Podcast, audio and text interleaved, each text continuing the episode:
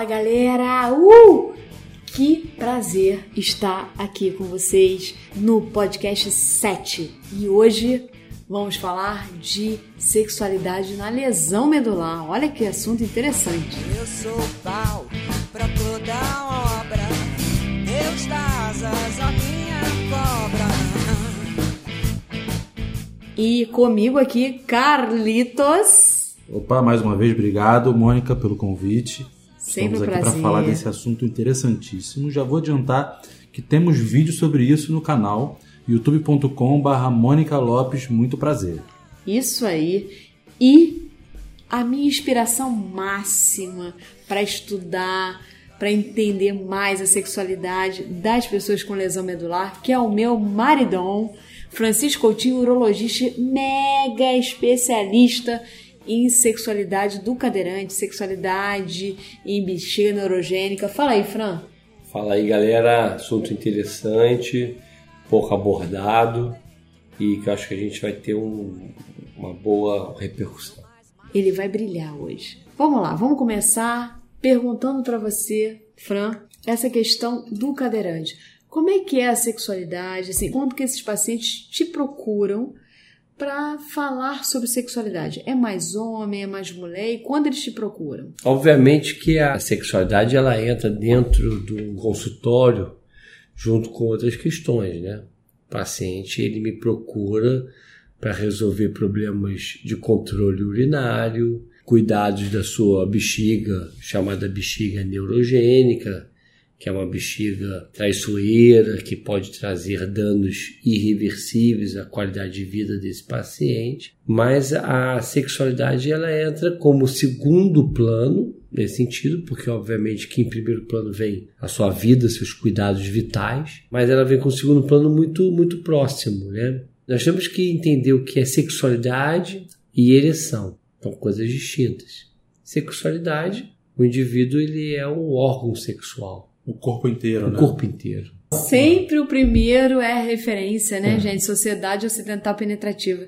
Eu acho que, assim, na lesão medular, o camarada ou a mulher, eles são obrigados a entender que todo o corpo é um órgão É um erógeno, né, não, Erógeno. Fran? Exatamente. Obviamente que o, o homem não precisa do seu pênis para ter uma vida sexual satisfatória, interessante. Mas que a ereção, aí a gente volta naquela questão da sociedade ocidental penetrativa, onde que não é o fato da penetração, mas é a questão da sociedade e da educação mostrando a capacidade erétil masculina, ou seja, é a- não a sociedade penetrativa, mas a sociedade falocêntrica, né? Ou seja, o homem ele vê a ereção como algo importante para a atividade eh, sexual. Isso no homem jovem, cadeirante, eu vejo muito isso. Ele não tem sensibilidade peniana. Olha que interessante isso. Ele não tem sensibilidade peniana. Ele não sente prazer peniano, mas ele sente prazer ao ver o pênis dele ereto, permitindo que a parceira dele ou o parceiro possam ter a atividade sexual dita né? é, normal, ou seja, penetrativa, estimulada. É Não seja secundária, penetrativa, mas um pênis ereto participando daquele jogo erótico sexual. Então, o homem, voltando naquela questão, o homem não tendo a sua ereção satisfatória presente, ele se sente inibido pra, para a sua atividade sexual. Obviamente que isso não deveria existir. Eu deveria entender que a atividade sexual é mais complexa, mas isso é extremamente amplo. Então a gente tem que abordar em cima do que a sociedade coloca como, como algo importante, que é a ereção peniana. Então, se o homem busca a ereção peniana e se a medicina tem condições de dar uma ereção peniana, é aí que entra o, todo o tratamento. E isso até te dá margem, imagino, para introduzir o restante do assunto, né? Não dá para falar para ele antes que ele tenha o, o acolhimento dessa questão. Ah, mas não é só o pênis, não. Vamos abordar essa questão e aí no caminho conversa sobre o resto também. Exatamente, Carlinhos, eu, eu digo para você, eu acho que assim, a ereção peniana de um adulto jovem, que é a grande maioria dos lesados medulares, ela é tão significativa que durante muitos anos eu a usei como método de manter o paciente no tratamento da bexiga adequado. Eu sempre falei para eles: o importante é você tra- tratar a sua bexiga adequadamente. Primeiro vem a responsabilidade, que é cuidar da bexiga, fazer o uso das medicações, fazer o cateterismo vesical intermitente, e uma vez você controlado isso, nós vamos para o prazer, nós vamos para a sexualidade. Então, durante muitos anos, eu usei a via sexual para trazer o paciente para o tratamento adequado da, sua bexiga. Interessante. E isso vai de encontro aos, aos artigos científicos, né? Porque os artigos dizem que o maior interesse do tetra, a segunda maior, o maior interesse do tetra é a função sexual. Os artigos dizem que o segundo maior interesse do tetraplégico é a função sexual, é uma motivação realmente para o tratamento de outras questões. Vou aproveitar que você falou isso para perguntar. É diferente com paraplégico, tetraplégico? Explica um pouquinho para a gente primeiro o que, que são essas coisas, qual é é a extensão da lesão, né? Até porque muita gente está ouvindo esse podcast e não sabe, não, não tem por perto né, um lesado medular para ter tido a curiosidade de saber isso. E aí depois diz como que é a sexualidade nesses dois casos. A ereção peniana, ela depende de dois fatores. A ereção reflexa, ou seja, o estímulo tátil no pênis. Eu entro no ônibus, coloco a mala no meu colo e a trepidação do ônibus me gera uma ereção. O nome disso é ereção reflexa. Sem que você esteja pensando em Tem nada. pensando em nada. Isso acontece muito com adolescentes. Né? Eu, desço, eu vou descer do ônibus com o pênis ereto, sem ter o menor estímulo erótico. E isso aí ela é mediado por, uma, por um reflexo medular sacral, chamado reflexo S2-S4 parasimpático. Não interessa isso, mas só para vocês entenderem. É um arco reflexo. É algo que não tem o controle cerebral sobre isso.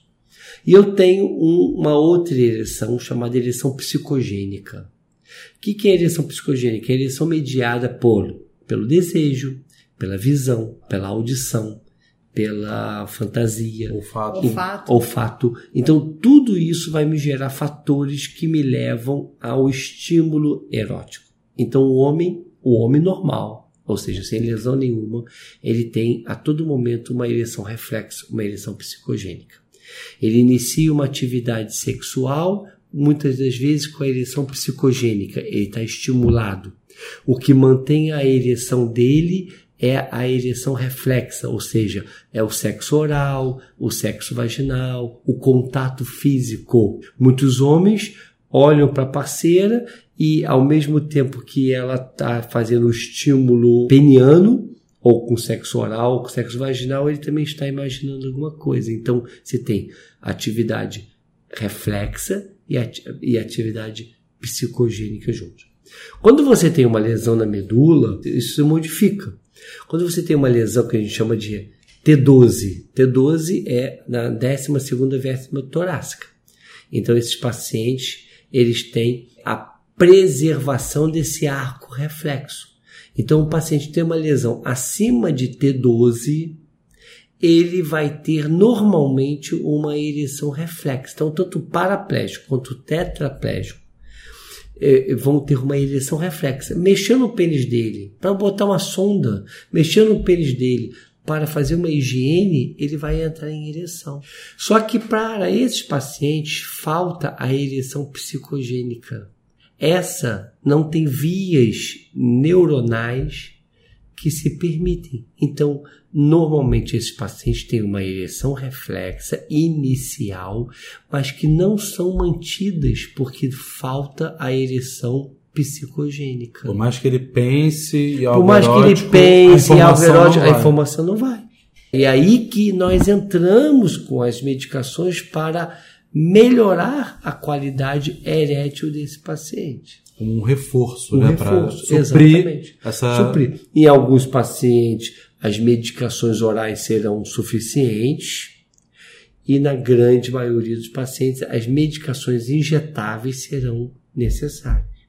E na mulher é diferente, né? É diferente porque a gente está falando, nesse caso, de lubrificação. É, na verdade, é bem parecido com a ereção no que tange a ser reflexo ou ser psicogênico. Sempre a gente fala assim que se deve fazer uma estimulação acima do nível da lesão. Só que nas mulheres não se sabe por que, mesmo tendo uma lesão mais baixa, deve-se fazer também uma, um estímulo direto, por exemplo, no clitóris, que isso pode gerar uma lubrificação e isso vai facilitar. Mas a gente indica para essas mulheres, vai facilitar a penetração do dedo, do vibrador ou do pênis. Mas mesmo assim, a gente indica para essas mulheres um lubrificante extra. O que eu mais indico é o óleo de coco, Óleo de os coco. óleos O famoso óleo de vegetais, coco. famoso óleo de coco.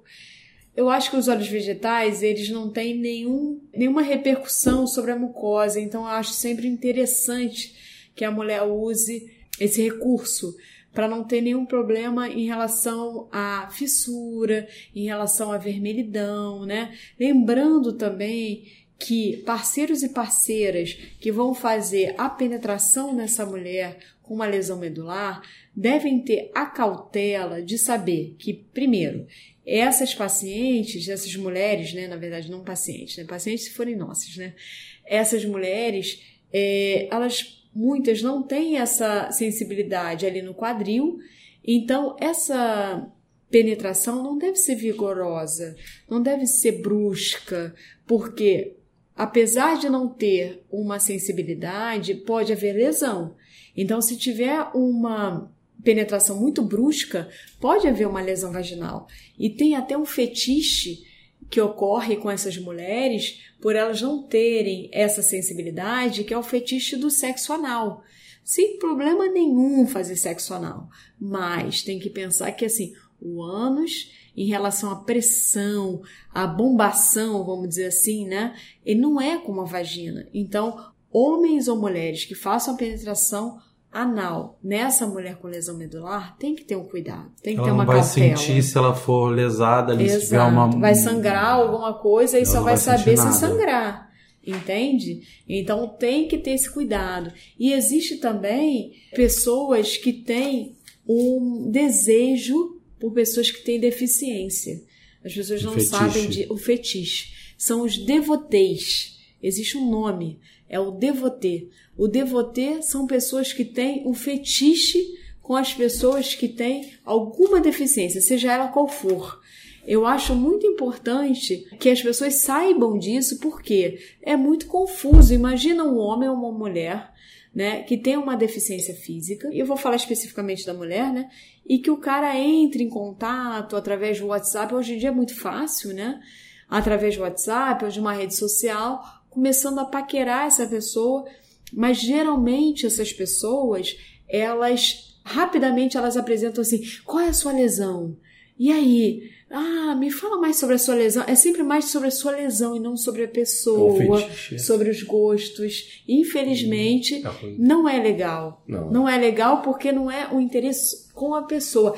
E isso não invalida, por favor, meninas, que vocês são interessantes sim, que vocês são mulheres fantásticas, sensuais, sexuais, então eróticas. Isso não invalida, por favor. Só tenham cuidado de identificar esse tipo de pessoa, que Uma são os parafilia. devoteis. É uma parafilia. É.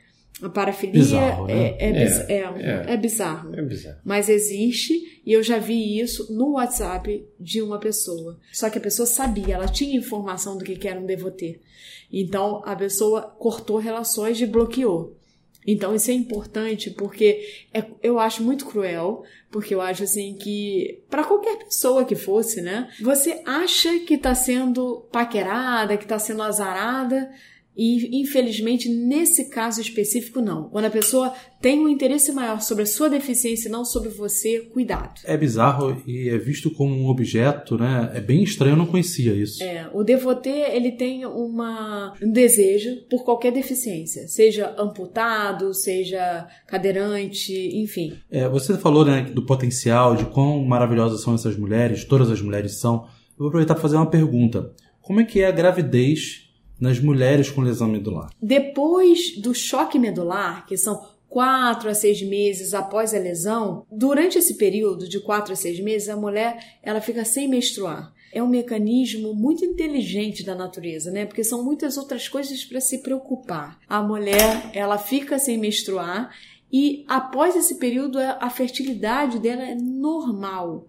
Inclusive, ela pode ter, por exemplo, parto normal, muitas das mulheres que não, tem, que não tem lesão acima de T6. Acima de T6 fica um pouco complicado e aí precisa de uma destreza muito grande do obstetra, porque ela pode, com o trabalho de parto, entrar no que a gente chama de disreflexia autonômica que é uma, um descontrole, vamos dizer, do corpo, e a mulher pode ter pressão alta, a mulher ou o homem, né, com lesões acima de T6, eles podem ter um controle da pressão arterial e... É, cefaleia, hipertensão, Isso. sudorese, são, é, um, é um quadro muito característico e que, em casos extremos, pode levar esse indivíduo a um acidente vascular encefálico Exato. por hipertensão. Isso é a disreflexão autonômica ela ocorre em várias situações, no orgasmo, no prazer, na excitação. E quando a e estimulação a é muito brusca, é, às é, vezes também tem que ter cuidado. Mas é, é um cuidado assim, gente, que normalmente eu acho que o profissional de saúde precisa de mais orientação para estimular esses pacientes a terem suas relações sexuais com maior controle. Se você sabe dessas questões, você sabe como agir, né, Fran? Uhum. E sabe quem procurar, e tem o telefone do médico para qualquer emergência, e tem as medicações SOS para que, se ocorrer isso, ok, você toma a medicação, fica bem, não é são, não? São cuidados que, na verdade, Exato. qualquer pessoa tem que ter, né? E ela tem o pacote dela de cuidados. Exatamente isso. Uma pergunta agora para o Dr. Francisco. Como é que é a abordagem da disfunção erétil no lesado medular? Bom, a primeira coisa que a gente aborda na, na disfunção erétil é orientar sobre sexualidade, né? Chamando a atenção de que uh, o pênis ele é apenas, como nós falamos, a ferramenta, uma das ferramentas do ato sexual. É o serrote do marceneiro. Já falei isso em outro podcast, tá entendendo? Ou seja, o pênis vai atuar ali como algo a mais. O indivíduo tem que entender que o corpo dele é um órgão sexual. Mas como é que nós abordamos isso? Inicialmente, é a mesma forma como nós abordamos disfunções eréteis de outras etiologias. Né? Inicialmente, nós usamos as drogas orais, as medicações orais, que, que podem melhorar a qualidade erétil desses pacientes, Viagra, Cialis, Levitra. Quando o paciente não responde, e isso não é tão incomum assim, isso ocorre em cerca de 50% dos casos, o paciente não responde adequadamente com a medicação oral, é então é orientado à medicação intracavernosa. A medicação intracavernosa, a injeção peniana, no paciente neurogênico, nós chamamos esse, esse quadro de paciente neurogênico, a resposta ela é praticamente de 100%. Só lembrando que a gente já tem um podcast sobre essa questão, que é a mesma situação, né? mesmo Exato. no lesado medular. O segundo podcast sobre disfunção erétil, só para você que está ouvindo aí e não sabe, tem detalhes sobre essas terapias que o Francisco já passou. Vejam, ah, ouçam no, lá. Ouçam no podcast, sim. Tá sensacional. E a terapia intracavernosa é uma coisa assim, um tratamento fantástico, fantástico. Fantástico. Fantástico. Para o lesado medular, ela é uma opção mais viável ou mais comum do que no não lesado em relação a, a, ao tratamento oral ou não? Extremamente. Veja bem, o paciente que não tem uma lesão medular, muitas das vezes ele tem uma inibição com a sua parceira ou com seu parceiro sobre a sua deficiência. Então ele usa a medicação de maneira secreta, vamos dizer dessa maneira. Ele tomou seu remédio e não diz para a parceira que ele tomou o remédio. O lesado medular ele tem uma alteração física esperada e ele normalmente precisa fazer o cateterismo intermitente para o esvaziamento vesical adequado, para que não perca a urina durante o ato sexual. Então já tem ali um, um Então rapó, já, tem já uma tem situação. uma que- situação. É, então não. ele vai para o ato sexual. Só, só, só interrompendo um pouquinho, Fran, de como é importante toda essa questão. A bexiga e o intestino tem que estar muito é, equilibrado para você ir numa relação sexual. Seja homem ou mulher com lesão medular, tem que cuidar. Porque assim, e você imagina ir para uma relação sexual perdendo urina Perdendo fezes. ou perdendo fezes. É. Por isso que é importante essa orientação, né? Por Usar, eu por exemplo, fralda. Eu sempre, não é eu sempre, eu sempre, eu sempre coloquei para meus pacientes. Primeiro vem o controle urinário. Primeiro vamos fazer o controle Exato. urinário. Depois vem o prazer. Depois vem essa situação. Que, aliás, o controle urinário, gente, é algo muito importante para a saúde. E para autoestima. Saúde e autoestima. Mas falando da saúde puramente, é uma das coisas mais perigosas quando não se faz. Então é muito importante que a gente elucide isso para que você que seja cadeirante, que não esteja cuidando da sua saúde, não esteja monitorando isso, procure o urologista, tá? Porque É. isso é muito importante e muitas, muitas pessoas da área de saúde não sabem disso, A, a bexiga neurogênica mata. infelizmente. A, a- a disfunção erétil, não. Eu costumo dizer o seguinte: quando o paciente sofre uma lesão na medula, sofreu uma lesão na medula, a primeira preocupação dele é em andar, é, é em perder é normal, a capacidade de mobilidade. Depois de algum período, a ficha Depois do cai. luto, né? Luto. A, a Luta, ficha cai. revolta, isso tudo É, normal, todos gente. os. Aí a ficha cai. Aí ele fala: Bom, tô numa cadeira, essa cadeira me leva para onde eu quero. Eu tenho alguma limitação, mas ela é, ela é Administrável. é administrável. O meu momento agora é, é o meu controle esfincteriano. Ou seja, é eu não ter que precisar usar uma fralda, é que eu possa ter uma vida sexual satisfatória, é que eu tenha um- uma ida ao toalete adequada. Então, e é isso que a gente vai fazer. Bom, de uma maneira geral, iniciamos com a medicação oral, Viagra, Cialis, Levitra. Paciente não respondeu, passamos para a medicação injetável. Extremamente difícil o paciente não passar, não recuperar a capacidade erétil na medicação injetável. Eu posso dizer que eu trabalho com bexiga neurogênica com lesão do medular desde 1995. Uau! E, e desde Nem era nascida, mentira. não. e desde então eu Cala a posso boca. dizer para vocês, eu nunca indiquei uma prótese peniana, que é a terceira linha do tratamento, para um paciente com disfunção erétil neurogênica. Todos eles responderam à medicação oral ou à terapia intracavernosa. Inclusive, eu contraindico o implante da prótese peniana. Porque esses pacientes, eles são é, pacientes com potencial infecção urinária. Eles têm bexiga neurogênica, eles têm chamada bacteriúria, muitas vezes assintomática ou sintomática. Então, esses pacientes correm o risco, uma vez colocada a prótese peniana, de sofrerem uma rejeição ou uma infecção da prótese peniana. E nós temos que levar também em consideração que a lesão da medula, existe uma série de pesquisas com célula-tronco, com uma série de outras situações, e a medicina evolui dessa maneira. A medicina evolui em saltos. E nós estamos prestes a ter algum grande salto, que é a medicina regenerativa, através de, de célula-tronco e etc.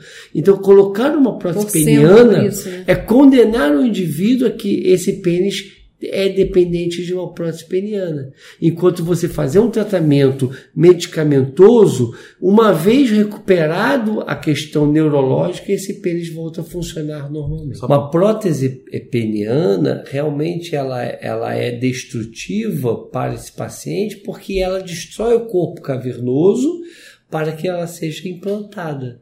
Então, o paciente que tem uma lesão neurológica e existe um potencial em 10 anos, em 5 anos ou em 20 anos de uma recuperação neurológica, ele não é mais um candidato. É tudo que a gente quer, né? Assim, eu acho que todos querem, óbvio, mais ainda quem tá nessa situação, mas é tudo que a gente quer. Assim, a gente leva o máximo né, de qualidade de vida. Eu acho que a sexualidade é um grande motivador para outros tratamentos, inclusive o tratamento neurológico, o tratamento motor dessas pessoas, né, do que pode é, alcançar, né. Mas a gente fica sempre torcendo muito para que a medicina avance o máximo possível para que a gente veja essas pessoas com uma coisa que vai ser transitória, né, Fran? Mas mesmo assim, eu acho que esse tratamento, transitoriamente, ele vai rolar com esses pacientes, né? Mas a gente sempre fica torcendo por isso, porque realmente caminhar é muito bom, mas estar numa cadeira de rodas, E ter o ter controle o controle urinário, o controle fecal e, atividade sexual satisfatória. isso, e ter a cabeça livre.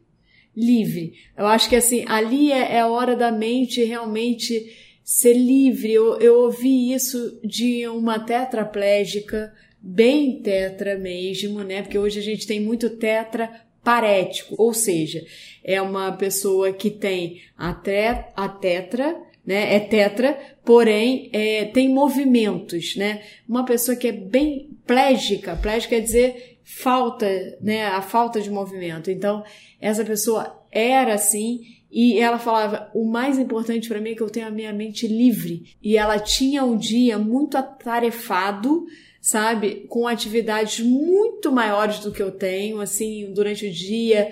É uma pessoa que tem muitas tarefas, corre para lá, corre para cá.